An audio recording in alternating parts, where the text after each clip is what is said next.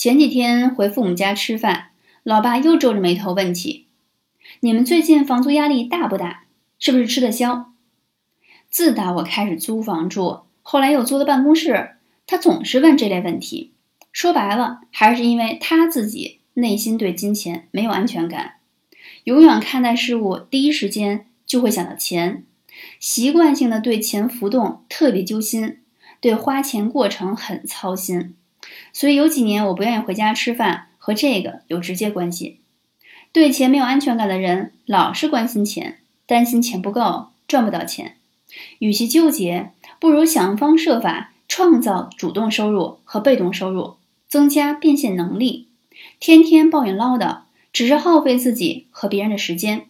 没人喜欢和安全感低的人交往交流，除非是同类相吸，互相抱团吐苦水罢了。